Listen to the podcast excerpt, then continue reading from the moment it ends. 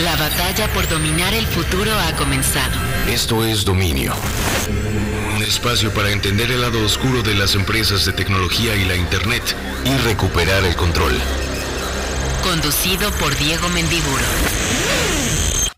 Esto es Reactor 105.7, yo soy Diego Mendiburu y ya da inicio Dominio, el programa donde hablamos sobre el lado oscuro de la tecnología. A lo largo de los próximos casi 60 minutos estaremos hablando de las más recientes novedades, sobre todo de las cosas que han presentado las principales empresas del Valle del Silicio. A mí me encuentran en Twitter como arroba échame un tuit o también la cuenta de esta emisión arroba esto es dominio, igualita es la página de internet www.estoesdominio.com, igual nos encuentran también en YouTube y Facebook y quédense porque vamos a estar hablando con una experta en criptomonedas, blockchain, NFTs y todo este mágico mundo que de repente estamos tratando de entender ¿Para qué sirve? Hay algunos piensan que solo para hacer dinero fácil a través de la especulación, otros piensan que tiene aplicaciones mucho más interesantes como transferir dinero entre países para las personas migrantes. Vamos a estar hablando al respecto de este tema para entenderlo un poco más. Por supuesto, Johnny Fair de Blackbot, así es que quédense porque Dominio inicia ahora. Actualizaciones. Noticias sobre los gigantes de la tecnología. Estas son las actualizaciones más importantes del mundo de la tecnología y vaya reportaje que publica la BBC de Londres. Habló con seis mujeres en los Estados Unidos que dieron a conocer que fueron espiadas a través de los famosos AirTags, estos nuevos dispositivos pequeños del tamaño un poquito más grandes que una moneda de 10 pesos mexicanos que en teoría deberían de servir para rastrear objetos, como cuáles nuestra mochila, por ejemplo, la cartera, las llaves de la casa como un llavero y pues que son en realidad un producto que ya otras eh, famosas marcas como Tile e inclusive la gente de Samsung ya había liberado cosas muy similares. La gente de Apple pues como suele ser cuando ve que hay un negocio muy jugoso, sacó su propia versión y obviamente potenciado por el eh, mercado inmenso de personas en los Estados Unidos que tienen un dispositivo Apple, pues hace mucho sentido que eh, Apple adoptara esa tecnología y la lanzara como un producto comercial. El problema pues es que gente pues, con intenciones bastante perversas, en lugar de colocar estos pequeños dispositivos en un objeto, los está introduciendo sin que la gente lo sepa, pues en la ropa, las pertenencias principalmente de mujeres para rastrearlas, perseguirlas y potencialmente acosarlas en una cosa que, sobra decirlo, es de lo más perversa. Y pues lo interesante es que la gente de Apple dice que sí está teniendo en cuenta el posible uso incorrecto de esta tecnología y que ha implementado ciertas características para tratar de evitarlo. El hecho es que, como demuestra el reportaje de la BBC, no necesariamente ha servido mucho. De entrada dicen que pues uno de estos dispositivos, después de cierto rato de no estar vinculado en una cercanía con el teléfono al cual se emparejó, pues empieza a emitir un chirrido, un ruido. Sin embargo, dicen la gente que es muy fácil opacar ese sonido, pues obviamente si se cubre el objeto, si se le esconde bien en el fondo de una mochila, de un portafolio, pues puede que no sea muy sencillo que la gente escuche que hay un dispositivo haciendo un ruido cerca de ellos. Y bueno, yo añadiría, pues hoy en día hay tantas cosas haciendo ruido a nuestro alrededor, tantos dispositivos que de repente uno ya hasta ignora y piensa que es el vecino del departamento de al lado, un videojuego, la televisión la que está generando un ruido. La otra cosa que la gente de Apple está haciendo es que desde los teléfonos iPhone y desde una aplicación Android le permite a personas que no tienen un dispositivo AirTag saber si en su alrededor podría haber uno de estos dispositivos. Es una idea que suena muy bien en papel, ya en la práctica pues es evidente que nos despierta interrogantes muy obvias. Pues uno, hay que saber que existe la aplicación, sobre todo si tenemos un dispositivo Android para poderla descargar. ¿Qué usuario de Android estaría dispuesto a descargar una aplicación para un producto de Apple que no tiene en su dispositivo? Pues obviamente es un sinsentido y a nivel global la mayoría de las personas tienen un dispositivo Android, por tanto esta solución parece abarcar eh, un segmento muy, muy específico. Y finalmente también hay quienes dicen que uno de estos dispositivos eh, deja de emitir el ruido si se le desactiva remotamente. Entonces, una persona puede introducir uno de estos dispositivos para rastrear a una persona, para perseguirla y en el momento en que la víctima llegue a su casa, ya sabemos que está ahí, en ese momento desactivamos eh, el tag. Obviamente si está en las noches a las 2 de la mañana, no hay que ser un genio para pensar que la persona está en su casa y ya no tiene utilidad el rastreador, se le puede dar de baja y de esa manera pues la persona nunca sabrá que estaba siendo rastreada. El punto es que tristemente, como lo demuestra la historia de la humanidad, la tecnología siempre tiene sus dos lados. Lado positivo, el lado oscuro, que es lo que platicamos en este programa, y qué mejor ejemplo que los AirTags de Apple. Ya veremos si la empresa es capaz de encontrar una manera para que no sean utilizados de esta forma tan perversa y nociva, o si de plano eh, los escándalos en torno a este tipo de rastreo con esta tecnología suben de tono, se generalizan y obligan a los gobiernos a crear políticas para limitar o de plano prohibir la existencia de este tipo de dispositivos. La ventaja o, la paradoja es que en el momento en que Apple ve un negocio, lo populariza y eso también despierta de pronto las interrogantes y la supervisión de los gobiernos. Por lo pronto, aquí está el lado oscuro de los AirTags de Apple y aquí lo estamos platicando en dominio. Actualizaciones. Noticias sobre los gigantes de la tecnología. Oigan, ¿y qué creen ustedes? Que los TikTokers son millonarios porque tienen millones de vistas en su cuenta en dicha plataforma, pues nada, y resulta que ser TikToker no necesariamente es un gran negocio y así lo dieron a conocer, pues ni más ni menos que algunos de los principales TikTokers del mundo, un compadre que yo no conocía, que me imagino que ustedes sí, que se llama Hank Green, que tiene más de 6 millones de seguidores en TikTok y que forma parte de su esquema, digamos, de apoyo a creadores de la propia empresa, su Creator Fund, generalmente estos programas que son similares a los que tiene Facebook y YouTube, pues le da un sueldo mensual, un porcentaje de las ganancias de eh, el número de vistas que tienen los principales creadores de contenido en su plataforma. Es como, como se acuerdan, los que estén más viejos se acordarán de las exclusivas de Televisa y cuando estaba la Lucía Méndez y la Verónica Castro. Bueno, una cosa por el estilo, pero en tiempos modernos. Resulta que este compadre denunció que le dan una bicoca, desgraciadamente dice que le dan aproximadamente 2.5 centavos de dólar por cada mil reproducciones en la plataforma, una fracción, dice este compadre, de lo que ganaría y lo que gana subiendo videos de la misma, con la misma popularidad a YouTube. Y que pues evidentemente dice aquí hay algo que no está funcionando, no puede ser que mientras eh, las ganancias de TikTok se van por las nubes, mientras rompe récords de número de usuarios alrededor de todo el mundo, los creadores no se están viendo tan beneficiados. Ojo, no hay que dejar de considerar que también parte del negocio de las personas que hacen contenidos a través de Internet, en particular de plataformas de redes sociales, es los patrocinios exclusivos que tienen, que cuando una marca les contacta fuera de este acuerdo que tienen con TikTok y le dice a la marca, te doy, ¿qué te gusta? 50 mil dólares, 100 mil, 300 mil dólares, qué sé yo, porque tomes de mi botellita de agua, porque uses mi maquillaje, porque tomes mi refresco, porque juegues mi videojuego, qué sé yo. Entonces, si ustedes quieren vivir solo de TikTok, ojo, pues de puras reproducciones va a estar imposible, hay que conseguirse patrocinadores o pues hay que tener un negocio en paralelo, lo cual muchas cuentas que se dedican a temas como muy pragmáticos, como por ejemplo de marketing digital, inclusive algunas de cómo usar Excel, pues en realidad no son más que anuncios de un negocio paralelo que es vender suscripciones en una página de internet a cursos educativos a distancia o algún otro tipo de plataforma pues que permita que las personas adquieran nuevas habilidades. El punto es que están protestando, dicen los TikTokers, nos dan una limosna, ya veremos si esto lleva a la empresa, que como sabemos es uno de los gigantes asiáticos del contenido, a ser un poco más generosa con la lana que le paga a sus creadores. Actualizaciones. Noticias sobre los gigantes de la tecnología. Oigan, interesante porque Google parece gallina sin cabeza en lo que se refiere a cómo modificar la naturaleza principal de su negocio, que es la publicidad y de cómo nos rastrea en línea. ¿Por qué? Bueno, pues porque se asienten el agua hasta el cuello, porque el gobierno estadounidense, se los dijimos la semana pasada, está muy fuerte tratando de por lo menos presionar y si no es que de plano convertir en ley pues la idea de que está mal, de que no debería existir la llamada publicidad de vigilancia, o es este tema, pues de que las compañías, principalmente Facebook y Google, rastrean absolutamente todo lo que hacemos en línea, inclusive fuera de sus sitios, a través de las infames cookies o las galletitas con las que opera nuestro navegador de nuestra computadora y que guardan justamente toda la información de los sitios que visitamos, a qué hora nos conectamos, eh, inclusive también de dónde venimos, eh, a qué enlaces le damos clic, etcétera. Entonces, como la gente de Google ya sabe que los gobiernos no quieren las famosas cookies, las quieren matar, está tratando de experimentar con nuevas soluciones tecnológicas para, final de cuentas, preservar este principio de mostrarnos contenido publicitario relevante de acuerdo a nuestras preferencias. Ojo,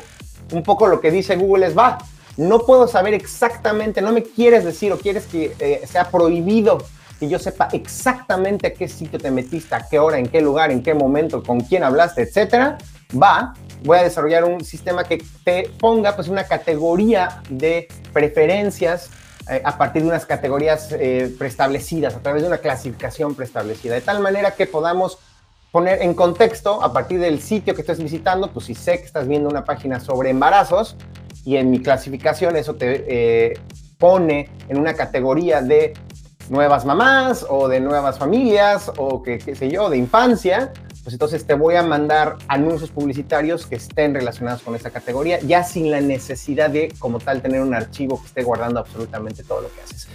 ¿Funcionará o no? El tema obviamente es muy complicado porque Google tiene por un lado que cuidar su negocio, por el otro lidiar con las principales organizaciones que aglomeran a los grandes anunciantes en línea y por supuesto por el otro satisfacer los gobiernos que están con una sed de que se dejen de pasar de gandallas estas empresas con cómo nos espían. Suena complicado, pero es algo que tenemos que estar muy atentos porque las empresas están tratando de defender con garras y dientes cómo hacen dinero con la presión de los gobiernos. Ya veremos si la solución la encuentran con estos nuevos desarrollos tecnológicos, como el que les acabo de platicar de Google. Actualizaciones. Noticias sobre los gigantes de la tecnología. Y para todos los obsesionados con blockchain y que piensan que esa tecnología va a inundar todas las industrias y negocios de la vida contemporánea, pues parece que sí estamos muy cerca de que se popularicen soluciones, características tecnológicas en distintas plataformas que hacen uso de blockchain. ¿A qué nos referimos? La gente de Twitter le acaba de dar gusto a todos los fanáticos de blockchain, muchos de ellos fanáticos de las criptomonedas, porque en particular se han vuelto coleccionistas de los infames, NFTs, famosos, no lo sé qué piensan ustedes, los non-fungible tokens, o la explicación más sencilla que les podemos dar, y al ratito vamos a estar hablando eh, al respecto con una persona experta, es una especie de certificado digital que dice que un contenido, como puede ser una foto, un video, un archivo de texto, inclusive, nos pertenece. Aunque se pueda copiar, aunque la gente pueda tener 500 eh, archivos igualitititos en términos de su código, este NFT, este certificado, nos dice no, pero el primero, el original, el mero bueno, el que el autor certifica como el contenido auténtico, pertenece a una persona. El caso es que la gente que es fanática de blockchain se volvió loca y está permitiendo ahora Twitter que en la foto de perfil podamos tener un NFT y que pueda este certificado ser verificado. Es decir, no, no es solo poner una imagen, eso ya lo podemos hacer en Twitter, sino ver el certificado que nos acredita como dueños de dicha imagen. Está muy marihuano el asunto, si me preguntan, yo también creo que es una jalada, pero por lo pronto nos hace ver que las empresas grandes del Valle del Silicio sí están viendo una oportunidad, por un lado, de hacer negocio, porque además Twitter no lo está ofreciendo gratis, solo a los suscriptores de su servicio Twitter Blue, que ofrece ciertas características premium, por así llamarlo, eh, de mayor alcance para las personas dispuestas a pagar. Y el rumor es que la gente de Facebook y que inclusive la gente de YouTube también ya podría permitirle, al menos a sus propios creadores de contenido, jugar con este tema de comercializar, ofrecer, vender, mostrar archivos NFT. ¿Ustedes qué les parece? Híjole, yo sigo siendo escéptico, yo creo que es una moda, yo creo que va a desaparecer, pero entre qué es moda y no, hay personas haciéndose de una buena lana con este negocio de los NFTs y Google, Twitter, Facebook no se quiere quedar de afuera de este festín digital. Actualizaciones. Noticias sobre los gigantes de la tecnología. Oigan, ¿y va a haber un dólar digital? Esa es la gran pregunta y todo parecía indicar que la Reserva Federal de los Estados Unidos iba a responderla a través de un documento, de una investigación, de un paper, como le dicen los que están en la academia, en donde iban a tratar de analizar este fenómeno de las criptodivisas y en una de esas, como muchos gobiernos, se dice de hecho que ya China está listo, si no es que ya lo hizo para lanzar su propia criptomoneda, pues que evidentemente luego otros gobiernos iban a seguir. Eh, generalmente estas criptomonedas están emparejadas con el valor de la moneda de aquel país, en este caso pues, sería un dólar digital, que costaría lo mismo que un dólar común y corriente, pero que estaría utilizando esta tecnología de blockchain y que permitiría pues de alguna manera pues que muchas personas accedieran a este tema de las criptomonedas.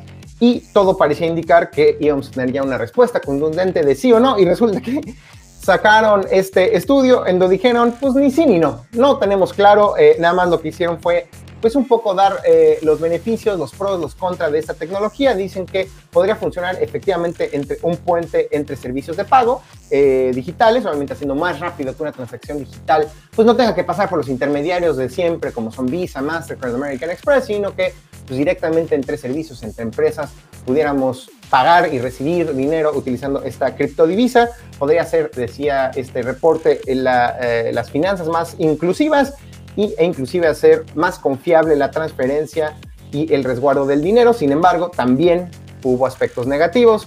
De entrada, pues que la enorme cantidad de dinero que estas criptomonedas, en particular Bitcoin y que, aquellas que utilizan una tecnología en particular para validar las transacciones, en inglés le llaman proof of work, que requiere que las computadoras hagan muchas operaciones aritméticas, pues eso resulta que requiere pues, mucho procesamiento eh, y poder computacional y por tanto mucho consumo de energía. Esa es una de las cosas que eh, este estudio de la Reserva Federal de los Estados Unidos dice que son sin dudamente negativas y por otro, pues obviamente la enorme volatilidad que tienen las criptomonedas con los cambios de mercado que pueden destruir de un día a otro miles de millones de dólares de valor de mercado. Ahorita, pues bueno, para cuando ustedes estén escuchando o viendo esto, pues quién sabe a cuánto estará el valor del Bitcoin, pero como sabemos hubo un bajón tremendo hace unos días y por lo pronto, pues ni cine, ¿no? No parece que vaya a estar cerca el lanzamiento de un dólar digital pero ya veremos cómo le va a China y otros países que están más avanzando. Es irónico, la paradoja es que China puede lanzar su propio eh, moneda digital, pero eso sí, ha prohibido el que se utilice Bitcoin y otras criptomonedas en aquel país. Entonces el panorama respecto, respecto a las criptomonedas todavía no queda muy claro, pero como sea, le estaremos dando seguimiento a estos temas aquí en Dominio. Premoniciones, un vistazo al futuro y sus consecuencias. Como cada semana es momento de las premoniciones, esta sección aquí en Dominio donde hablamos con Fer y John de Blackbot, expertos en ver el futuro, pero no como magos, sino entender cómo las eh, tecnologías van a cambiar pues, la existencia humana básicamente. ¿Cómo están queridos John, Fer? Eh, bienvenidos a esto que es Dominio. Hola, ¿qué tal? Saludos, bienvenido. Hola Cambridge Boy. hola, hola, hola Fer. Oigan, pues de qué nos van a platicar hoy porque es un tema futurístico, pero ya no tanto. Estamos, estamos como que entre qué es realidad, como entre qué no, y entre que Elon Musk está a la vanguardia y como que no. Cuéntenos un poco. Creo que desde hace mucho tiempo, y lo, lo digo con un ámbito de decepción, nos han prometido en la línea del presente que la llegada de los coches eléctricos y los coches automanejables iba a ser una realidad o estaba siendo una realidad. Sin embargo, no del todo es así. Tesla nos ha prometido este autopiloto a través de todo lo que ellos han lanzado en estos coches eh, eléctricos. Y sin duda cuando lo ves como planteamiento y ves los primeros videos y las pruebas y las simulaciones, habla de una promesa interesante. Con el tiempo se fue retrasando, con el tiempo fueron lanzando actualizaciones que no se cumplían, con el tiempo fue ocurriendo distintos accidentes y ocurriendo cosas que no estaban en el plan, como, oye, en un auto de estas características, ¿qué pasa cuando arrollas a una persona? ¿Quién se hace responsable? ¿El piloto? ¿La marca de autos? Este tipo de, cosas han quedado en el aire. Y sinceramente hoy en la línea del tiempo presente ninguna ha sido eh, respondida de forma correcta o satisfactoria sino cada vez se siguen acumulando más y más preguntas. Analicemos esto en dos etapas. Primera etapa, vamos a hacer un repaso de distintas tecnologías que hacen que el auto pueda ver, que esa es la primera, la primera fase antes de llegar a la inteligencia artificial, es qué datos entran al auto para que esos datos se vuelvan computables y pueda tomar decisiones de conducción computacional un auto. Primer tecnología que evidentemente nos llamó los, pues, como poderosamente la atención fue la desarrollada por Apple. Later, que es mm. una tecnología que la fuimos viendo ahora en los teléfonos actuales de, de Apple de los últimos año y medio, es una tecnología que nos permite como si fuera un radar láser, lo que hace es que despliega todos los puntos de contacto de luz que hay a la redonda y te y lo regresa en forma de datos pero como si estuviera tomando una foto tridimensional. Los rayos de luz, que son como este tipo rayos infrarrojos, terminan rebotando en los objetos y sus dimensiones y nos regresa una foto de qué configuración hay en ese espacio disponible.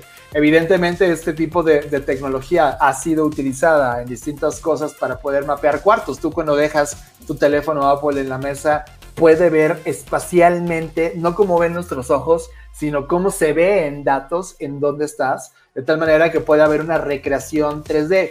Esto aplicado en los autos, esto empieza a ser interesante porque Apple, también como saben, ha tratado en los últimos 10 años de crear un prototipo de auto funcional y esta tecnología de LiDAR está permitiendo poder ver desde un punto de vista de cómputo, no humano. Y esa es una tecnología que está ahí, sigue estando en fase muy experimental, muy, muy beta inclusive, y no es tan eficaz como tecnología única. Que también, eh, Fer, estarás de acuerdo, una de las primeras aplicaciones comerciales, de, o mejor dicho, de consumo que utilizaban algo muy parecido al LiDAR era el Xbox Kinect, que ya, imagínense, salió en el lejano Xbox 360, su primera versión, y fue una sensación, ¿no? Pero, pero obviamente la cosa ha ido evolucionando. Justo eh, sobre esto está la, la, otra tecnología de la que queremos hablar, que es TOF 3D, que es una cámara 3D con detección de profundidad. Y oh. hace algo muy parecido a lo que hacía el Kinect de Xbox, Mm. Sobre todo eh, en términos de la detección de profundidad, que es esta parte tridimensional de darle, pues sí, esta tercera dimensión a los objetos, a diferencia del LIDAR, que a lo mejor todavía está mucho más mm. plano, por decirlo de alguna forma. Y, y, sobre esta tecnología también están otras que van reconociendo, por ejemplo, tenemos lo que hizo Honda, que va reconociendo otros elementos. Al final del día, lo que queremos comentar con estas tecnologías es que estamos intentando hacer que los autos vean y que se mm. procese esa entrada de datos en nuestro cerebro ocurre, eh, más bien en nuestro organismo ocurre a través de nuestro cerebro y entonces el cuestionamiento es cuál es la, la entrada de datos a los vehículos y cuál es el procesamiento de datos de, eh, eh, de lo que el vehículo va a tomar al final del día como una imagen clara o una imagen nítida, ante lo cual han surgido problemas, porque hay objetos que se parecen, ¿no? Y que para nosotros es muy fácil distinguir, ah, esto es un coche, esto es una persona, mm. pero para el auto sigue siendo pues solo un puñado de datos. Y esta, esta, esta fusión de datos, Diego, auditorio, es algo que se está discutiendo ahora. Por ejemplo, para que medianamente un auto pueda computar la información que hay alrededor o verla, se necesita una suma de tecnología. Por ejemplo, si tienes cámaras de luz visible, te tienes que poner al auto unas 30 a 50 cámaras infrarrojas, además escáneres de haces de luz, sensores LiDAR o LIDAR, las cámaras 3D de detección de profundidad y la suma de todas esas tecnologías te podría dar un ecosistema y una visión de las cosas que están ocurriendo enfrente, alrededor y detrás del auto. A esto, si le sumas la data que se está generando en tiempo real en plataformas como Google Maps o todos los apps que ahora mismo utilizamos para llegar de un lugar a otro que va dando data en tiempo real, pues de repente traes un ecosistema robustísimo de datos, que es cómo va a manejarlos. Hasta hoy, se había pensado que la computadora dentro del auto, más los sistemas de cómputo, visto como este Internet de las Cosas, podrían dotar la robustez tecnológica para procesar la data de un solo auto que en la suma de todo lo que está ocurriendo alrededor podría dar una foto en tiempo real de lo que está ocurriendo para la toma de decisiones. Pero lo cierto es que todavía no ha sido eficaz y es ahí donde despierta una gran polémica en el presente.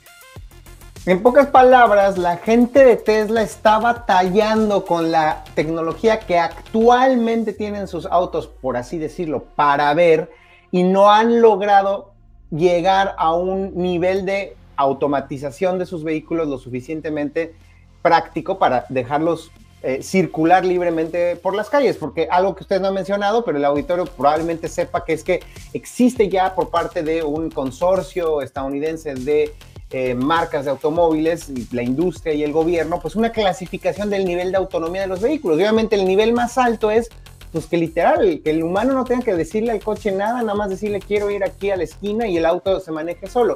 Y esa es un poco la promesa incumplida de, de Elon Musk.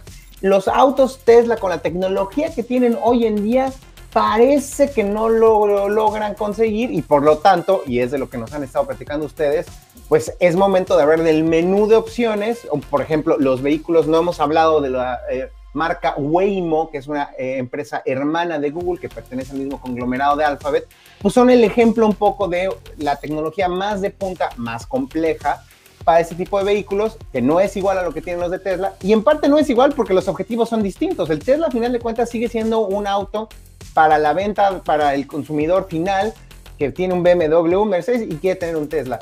Waymo está buscando crear una red de vehículos autónomos que sustituya la pertenencia de un coche, que ese es otro tema muy interesante. El cambio radical de los vehículos autónomos es como con la tecnología se puede potenciar un cambio radical en la manera en que, por así decirlo, consumimos coches. Es decir, ya no es compro un coche que va a estar estacionado 92% del tiempo y que solo voy a utilizar para ir y regresar del trabajo, mejor tengo una suscripción a el servicio de transporte de Google o de la empresa hermana de Google llamado Waymo. Los coches no son míos, pero me transportan sin que tenga que interactuar con un humano, sin que tenga que agarrar un vehículo o un volante. ¿Qué les parece si hablamos de esto después de un eh, corte rápido, Fer, y regresamos aquí a Dominio? Escuchas Dominio, el lado oscuro de la tecnología. Escuchas Dominio, el lado oscuro de la tecnología. Premoniciones, un vistazo al futuro y sus consecuencias. Y estamos de retache aquí en Dominio con Johnny Fer de Blackbot y nos quedamos en una conversación ya no tan pacheca como las de otros episodios en donde hablamos como del 2050 o 2070. Los vehículos autónomos están, yo creo que ya a menos, yo creo que decir a una década, yo creo que estamos a cinco años de que sea algo generalizado en ciertas ciudades de Estados Unidos y de Europa, no Johnny Fer. Y les decía yo, en el uso de tecnologías y en la manera en que se soluciona el reto de cómo ven los vehículos autónomos, también hay un cambio radical del modelo de negocio de la pertenencia o no de un automóvil, ¿no? Creo que diste en el clavo sobre el tema de la movilidad como servicio, ¿no? Exacto. Que en este momento se está discutiendo, en donde no solo se integren los vehículos autónomos, sino también haya una interconectividad en todo el sistema de movilidad, que de repente tú puedas usar el metro y bajarte del metro y subirte a tu bicicleta o en un patín y luego tomar un vehículo que nada más vas a usar, no sé, una hora o lo que necesites. Pero al final del día creo que el problema que hay con eso es que justamente quienes están abrazando esto, ya lo vemos, son compañías tecnológicas y que cada una de ellas está trabajando, al menos por lo que nos dejan ver, por separado y no están trabajando en un sistema integral. Como vimos, el hecho de que un auto se vuelva autónomo no depende solamente del maquilador del auto, esto es Tesla o Google con el proyecto que comentabas, depende de la infraestructura, así como se migró de los caballos a los automóviles, se tuvo que cambiar la ciudad para que, de hecho, las ciudades modernas se construyeron a partir de los vehículos. Eh, esto nos deja pensar en qué ciudades nos tenemos que convertir para poder tener este sistema que hoy no se está trabajando de manera integral, o al menos no parece que sea así, sino que como que cada quien está haciendo su labor por su lado y es como, cuáles van a ser esta nueva infraestructura, las nuevas carreteras, si todos los ah, vehículos, independientemente de la marca que sean, van a poderse, no sé, comunicar o vamos a poder tener servicios integrales. Eso es a mí lo que me llama mucho la atención y lo que creo que falta mucho por resolver. Como que nos han vendido mucho el producto, la idea y todo se ve increíble, pero ok, no nos han dicho dentro de qué ecosistema se va a mover eso. Y ahí es donde entran los gobiernos y las políticas de tecnología que son de las cosas que a mí me emocionan, porque efectivamente tú puedes dejar al, al, ahí a ver qué pasa, ¿no? A ver qué compañía es la que gana, la que gana y, e impone un estándar y a ver cómo eh, la infraestructura urbana se adapta, o puedes planear como gobierno, puedes ir poniendo reglas, ir orientando a toda la industria hacia un punto. Y ojo, pues ese es el problema que tenemos con muchas ciudades. El ejemplo siempre emblemático es Los Ángeles, que se diseñaron para el automóvil privado y que son grandes estacionamientos cuando podrían haberse diseñado, como muchas ciudades antiguas de Europa, pues más bien para el peatón. Y si no tomamos esa decisión y hay un liderazgo de los gobiernos hoy, pues quién sabe cuál es el futuro de los vehículos autónomos, ¿no? Podamos seguir replicando los mismos problemas que vivimos el día de hoy, nada más que con cochecitos inteligentes. Brillante opinión, estoy de acuerdo. Creo que de hecho estamos ahora mismo. creo que estamos en la línea de esa decisión, porque la fase 1 de que el auto viera y tomara decisiones para luego conectarlo a un sistema mucho más complejo ya se rebasó y no funcionó. Es decir, la mm. manera en como hoy el auto funciona para procesar datos no va a funcionar aunque le metas el procesador más fuerte. Y aquí viene la línea compleja del show de hoy. Que para que un auto funcione de manera automática en ese ecosistema de transportación, necesita pensar. Es decir, mm. el auto no necesita procesar data, necesita tomar decisiones. Y hasta hoy el auto no puede tomar decisiones. Hoy el auto funciona algorítmicamente con condicionales y en contextos en donde solo la mente y el ojo humano han sido probados en todo este tiempo, pero todavía no está listo para esa toma de decisiones. Ante esto, hace unos días, Elon Musk sale a decir, oigan, perdonen, voy a retrasar la entrega de todos los autos una vez más. Ya no, el modelo Cybertruck ya no va a estar ahí y la actualización de generación no va a estar este año por una razón, va a meter toda la potencia tecnológica y de presupuesto a desarrollar la inteligencia artificial que le permita a los autos pensar. Y cuando te das cuenta que el tipo ha venido invirtiendo en Internet satelital y que gobierna al, al, planeta cuando se active, no puede tener sentido toda esta infraestructura si no permites que el elemento de transportación móvil individual y por inteligencia artificial funcione. Por lo tanto, le va a meter todo ese poder a la inteligencia artificial. ¿Qué va a pasar? Y aunque, estamos, hace unos meses presentó esto que están viendo ahora en pantalla, los que están viendo ahora viéndolo por video, eh, este bot, este Tesla bot que él presumió que iba a ser un proyecto que iba a estar trabajando y ahora se convierte en su proyecto más importante. Auditorio, Diego, Fer, estamos en la antesala, y lo dejo como una pregunta, de ver una de las compañías que ha decidido poner fondo, acelerar a fondo en el desarrollo de inteligencia artificial, lo cual el tiempo que estábamos esperando ver un momento donde ocurriera una explosión, ahora se ha acelerado a verlo en los siguientes dos o tres años. Creo que estamos en la antesala de algo así. ¿Qué opinan ustedes? No, bueno, eh, eh, eh, definitivamente hay una carrera, ya no diría yo ni siquiera corporativa, sino geopolítica por dominar la inteligencia artificial y sus usos prácticos. Y pues aquí hay un cierto consenso de que no estaría mal que los vehículos manejaran solos porque seguramente serán más responsables que los humanos, que nos emborrachamos y chocamos. Ya cuando sabemos que el uso y el dominio de la inteligencia artificial también implica situaciones de guerra, y, es, y eso relaciono con un tema que ya tocamos en Dominio, a lo mejor no con ustedes, pero en una entrevista, el tema de inteligencia artificial en conflictos y con máquinas que disparen y que maten personas. No es ciencia ficción, no lo es. Hay una discusión en Naciones Unidas ahorita al respecto, ¿no? Pero, ya me desvío un poco del tema, estamos en los coches. No, pero es que al final del día todo se va relacionando, porque entonces nos pone a pensar, bueno, los autos van a ser autónomos, van a ser eléctricos y van a tomar sus propias decisiones lo que esto signifique, porque sabemos que están entrenados con algoritmos que al final del día vienen del comportamiento humano, entonces no sabemos exactamente qué tipo de decisiones van a tomar y cómo éstas se van a regular y controlar. Y por otro lado también, y es algo que yo he comentado con John, es el tema de cómo siempre Elon Musk, nos gusta o no, a mí me cae gordísimo, pero nos guste o no, pone los temas en la agenda y pone... Eh, eh, a, discutir las cosas y que algunas de ellas nos pueden parecer solo un meme o algo que se le ocurrió, pero siempre pone en la mesa y a partir de que él pone una cosa en la conversación, el tiempo se acorta. Lo vimos con el tema de la exploración a Marte, o sea, hubo años de nada de exploración espacial y él empezó a ponerlo en la discusión y todo pareciera que se aceleró. Entonces, a mí es lo que me interesa y lo que me ocupa es eh, si de verdad él va a poner toda su energía en este proyecto, entonces ahí ya tenemos la singularidad y otros temas de los cuales seguro vamos a hablar en otros episodios. Buenísimo. John Fer, ¿dónde lo puede seguir escuchando a ustedes las personas que quieren saber más de estos temas maravillosos sobre el futuro?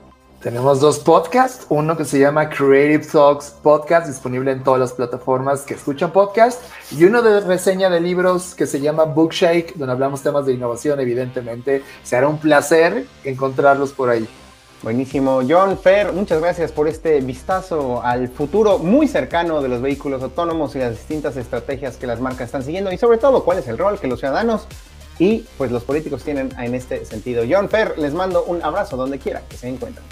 Bye, nos vemos en el futuro. Chao. Interacciones. El debate de la semana con expertas en tecnología.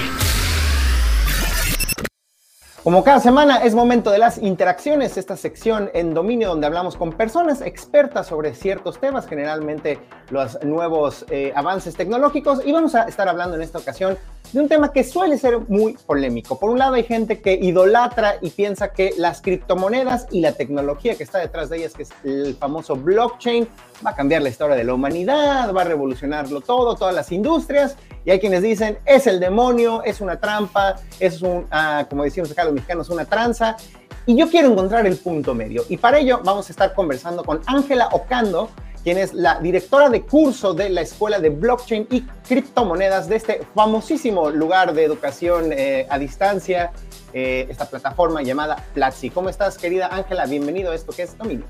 Diego, muchísimas gracias por la invitación. Eh, emocionada que podamos acá debatir sobre blockchain y criptomonedas desde una perspectiva bastante objetiva. Sí, exacto. Encontramos el punto medio a una persona, perdón que lo ponga en estos términos, común y corriente, no alguien que quiere ser inversionista, no alguien que quiere ganar con especulación, tampoco el artista digital más famoso del planeta, un diseñador que tiene su chambita y quiere ver si con los NFTs puede ganar algo extra. ¿Cómo pueden explotar la tecnología de blockchain? La verdad es que blockchain más que dinero es un registro, es un libro de contabilidad en que se guardan todo tipo de información en modo de transacciones. Entonces, esto realmente abre las puertas a que podemos usarlo en muchos sentidos. Sin embargo, claramente cada vez que una, una tecnología está comenzando, es normal ver como tendencias muy marcadas. Eh, blockchain en particular es una economía digital.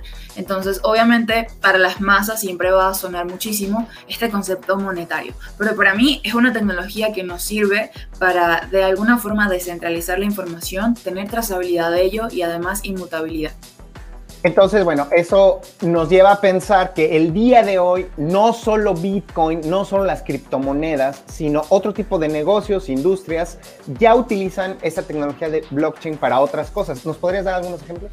Sí, claro. Eh, a ver, a nivel monetario, o más como todos y todas podríamos usar esta tecnología, están las remesas. Eh, o además de eso, un resguardo a la inflación a través de las stablecoins. Eh, mm. También hay muchísimos casos de uso en las empresas para registros de información. Imagínate que en el futuro podemos usar blockchain para tener el registro de trazabilidad de un activo o un producto creado en una empresa.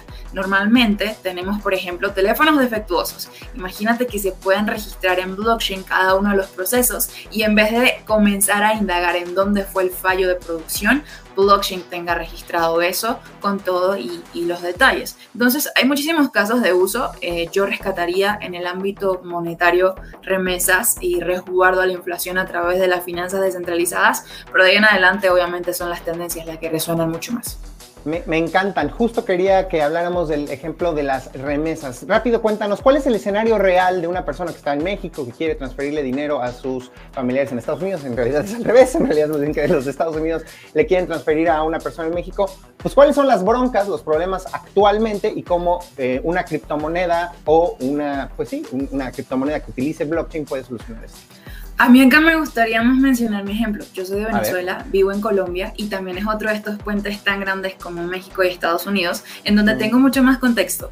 Eh, diría que uno de los principales problemas es el acceso a las finanzas tradicionales. No muchas personas tienen acceso a una cuenta bancaria tradicional. Se cree o estima que 9, 9 de 10 personas usa todavía el dinero en efectivo.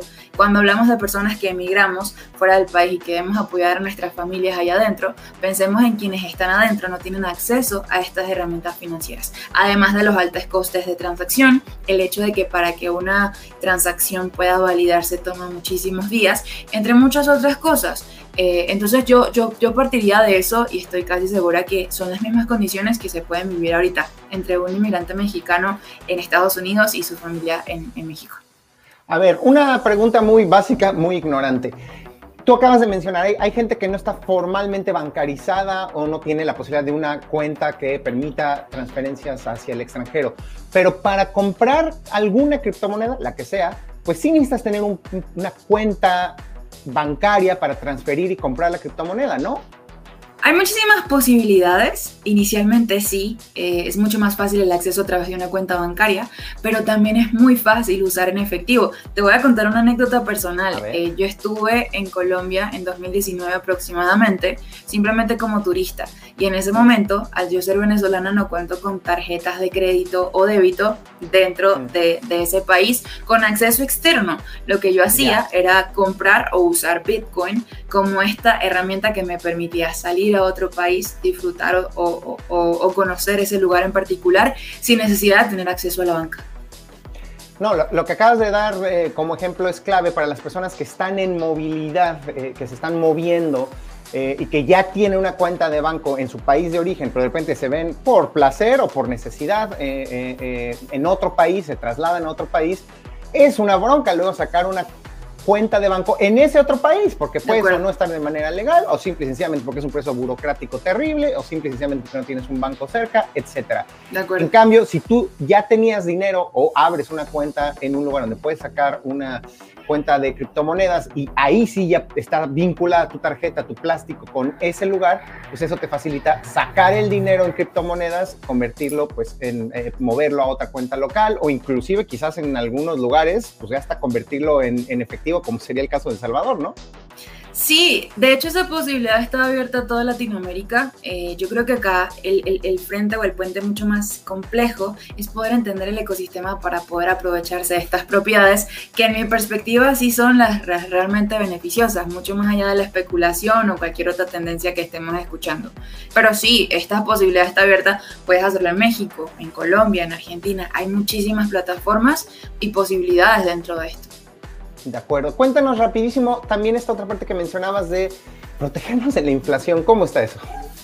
Uy, ese es un concepto bastante particular. Yo creo que desafortunadamente en esta región no nos enseñan tanto de, conceptos económicos y al final tenemos la tendencia o cultura o tradición de ahorrar dinero es lo que nos permite en el futuro llegar a lograr un objetivo, cuando es realmente lo contrario, eh, al menos desde mi perspectiva, ojo, eh, opinión personal, porque año con año nos enfrentamos a un enemigo silencioso mm. que es la inflación. ¿Esto qué mm. significa? Que cada vez tu dinero vale menos. En mayor o menor porcentaje, países como Argentina se pueden depreciar en un 90% anual. De Venezuela no quiero hablar al respecto. Colombia puede tener un 8% también de devaluación anual y México honestamente no conozco las cifras, pero sé que también están bastante cercanos a ellos. Eso significa que si tú tienes para colocar una cifra en particular, no sé, mil pesos mexicanos, pues si tienes una devaluación del 20%, del 20% entonces vas a tener 800 mm. pesos al final que vas a poder usar y en vez de estar ganando dinero por ahorrar o tener la posibilidad de lograr objetivos, estás perdiendo dinero o la posibilidad de adquirir muchas más cosas.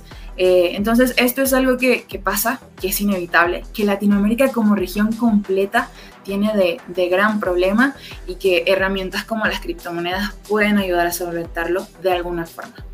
Claro.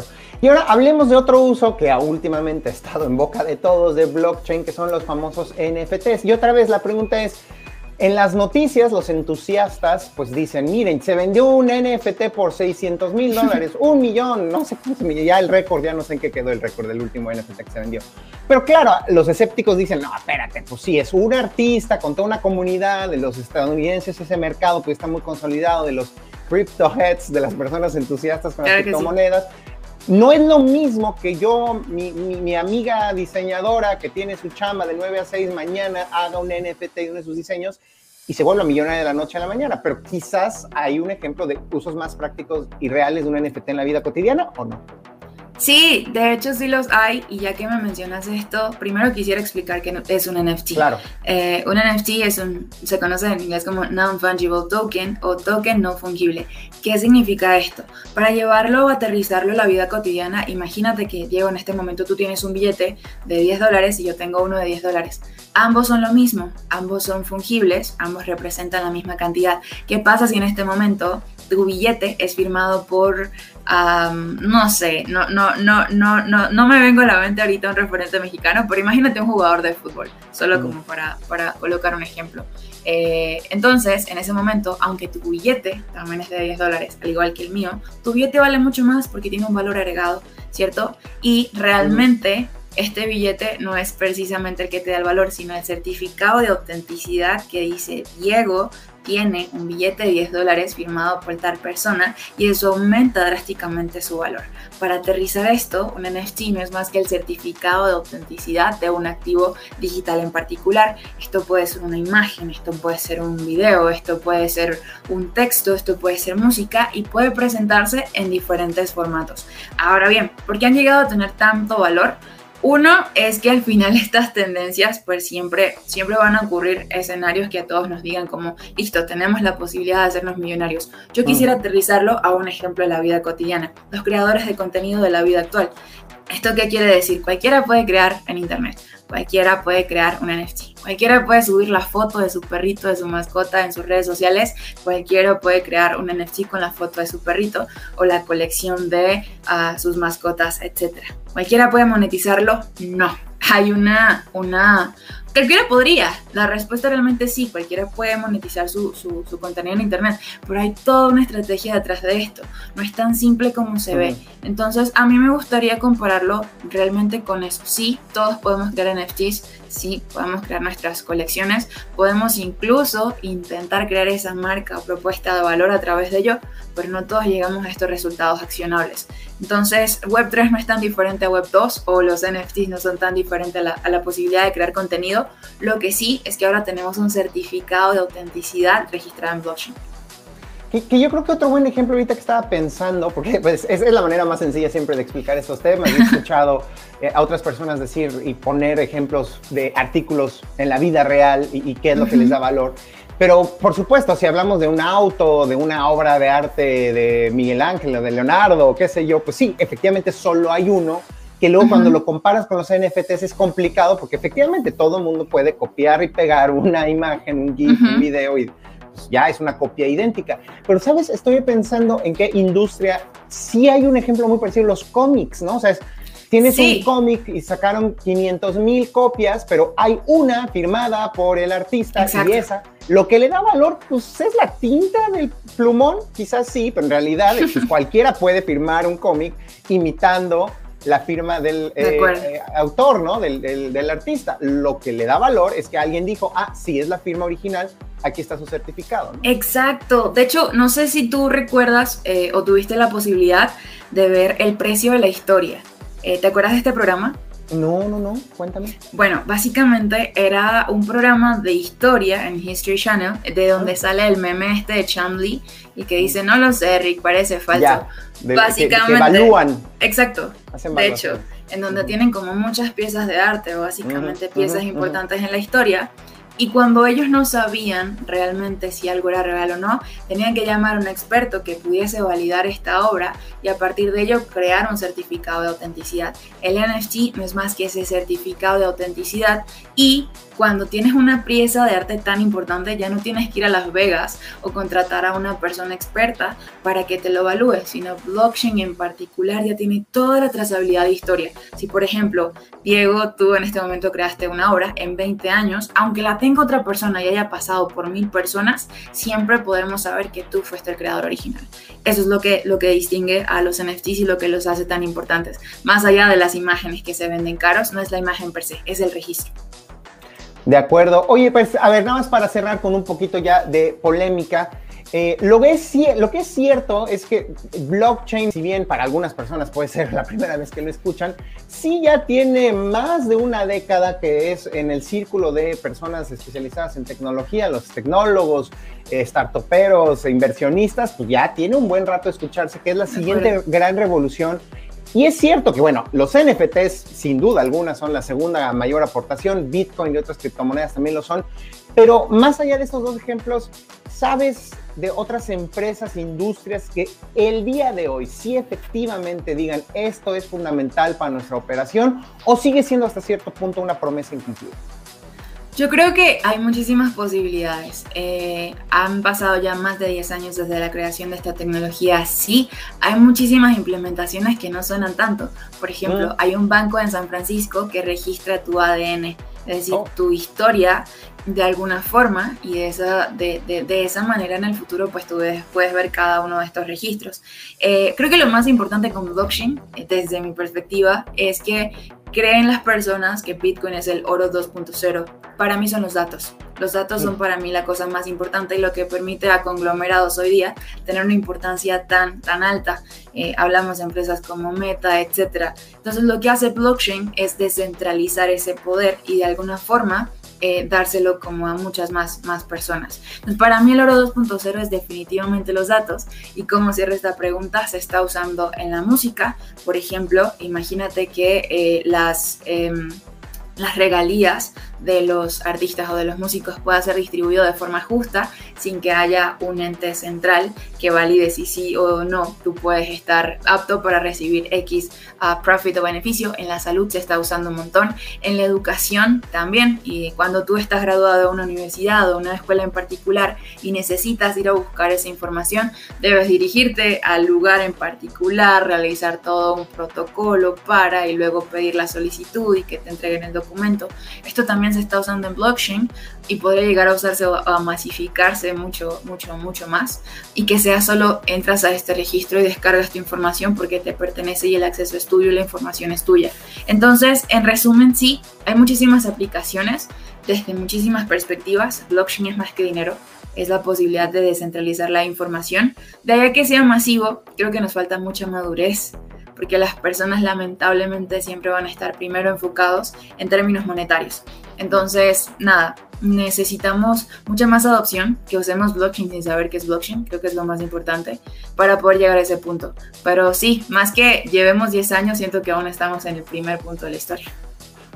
Buenísimo. Ángela, cuéntanos ya, ahora sí, para terminar, algo que dijiste que es fundamental es como sea que nos llame la atención esta tecnología, hay que aprender, hay que aprender los términos, hay que aprender los riesgos, hay que aprender los beneficios. ¿A dónde se puede dirigir la gente para saber más sobre blockchain en general, criptomonedas en particular y NFTs, si todavía tienen también esa inquietud? Claro que sí, actualmente yo dirijo la Escuela de Blockchain y Criptomonedas en Platzi. Platzi es una plataforma de educación profesional efectiva y en esta escuela estamos eh, enfocados en tres vertientes. La primera es que una persona pueda entender el ecosistema, de punto cero, con ejemplos básicos. Y de esa forma saber cuál es realmente su potencial y sus riesgos. Ojo, porque no todo es perfecto. Además de ello, también inversión, pero desde una perspectiva objetiva. ¿Cómo usamos blockchain para estos casos de usos que mencionamos al principio, más allá de la especulación? Y luego, eh, Web3 o desarrollo. Si eres una persona que le encanta la tecnología y está dispuesto a crear nuevas soluciones, este lugar es para ti. Así que nada, si quieren saber más de mí, de mi proyecto, pueden ir a platzi.com slash crypto y con gusto estaremos ahí para, para seguir enfrentando nuevos retos de, de adopción, de educación, pero sobre todo seguir creciendo en comunidad. Ángela Ocando, responsable de la Escuela de Criptomonedas de eh, Platzi. Muchísimas gracias por habernos acompañado esta semana aquí en Dominio. No, muchas gracias a ti, Diego. Un placer. Y con esto terminamos la emisión de esta semana. Yo soy Diego Mendibú. Nos escuchamos el próximo lunes a las 11 de la mañana por Reactor 105. Saludos a todos. La batalla por el dominio de la Internet entra en pausa hasta la próxima semana, a la misma hora por Reactor 105.